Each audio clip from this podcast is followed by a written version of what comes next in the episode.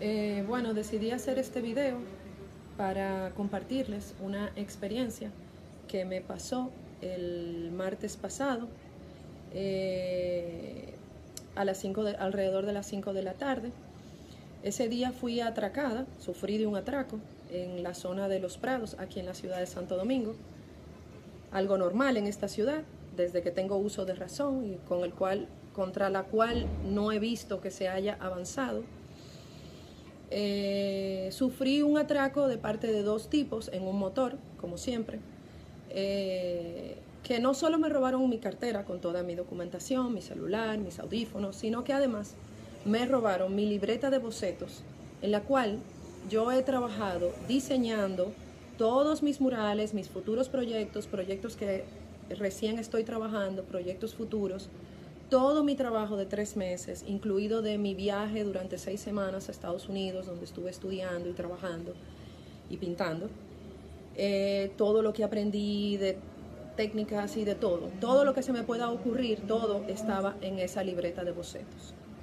Es lo único que de verdad yo lamenté de ese atraco, porque lo demás es material, lo demás se puede reponer, mi libreta no.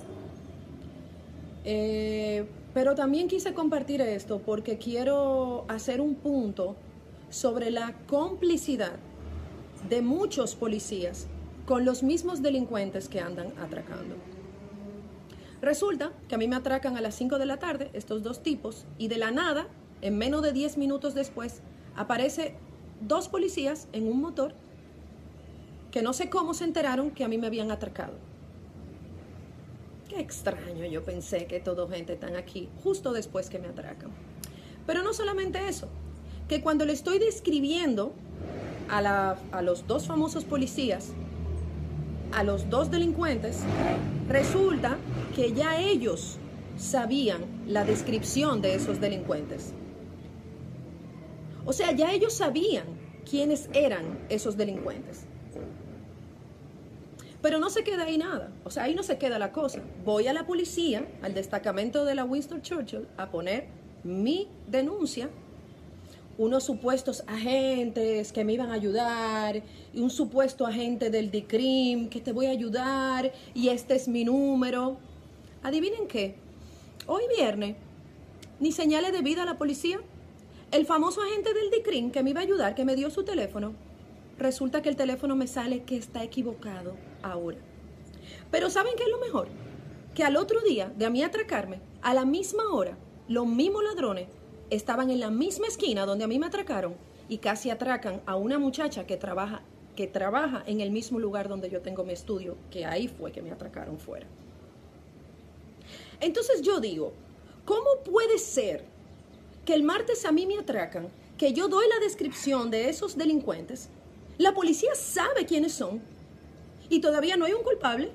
No aparece mi cartera, no aparece mi libreta, pero además, wow, los atracadores siguen atracando con la anuencia de la policía. Y yo responsablemente, yo responsablemente, Kili Ayano, denuncia que la gran mayoría de los policías de este país son los mayores delincuentes, están asociados con los delincuentes, le cobran peaje a los atracadores, y se hacen de la vista gorda para que los atracadores atraquen. Qué casualidad que una patrulla de dos policías en un motor que siempre anda rondando la zona de los prados, casualmente cuando los atracadores atracan por esa zona que viven azotando porque diariamente hay un atraco en esa zona, casualmente ellos nunca lo agarran. Les digo, ¿por qué no lo agarran? Porque ellos son parte de los atracadores también porque así es que estamos en este país. Que no solamente tenemos que cuidarnos de los delincuentes, también tenemos que cuidarnos de la Policía Nacional. Porque la Policía Nacional insiste en seguir teniendo a delincuentes trabajando dentro de su institución. Porque los ciudadanos de, esta ciudad, sobre todo, estamos expuestos a la delincuencia apoyada por la Policía Nacional. Y yo hago este video porque hago un llamado ¿eh? A las grandes autoridades de la Policía Nacional para ver qué es lo que ellos van a hacer.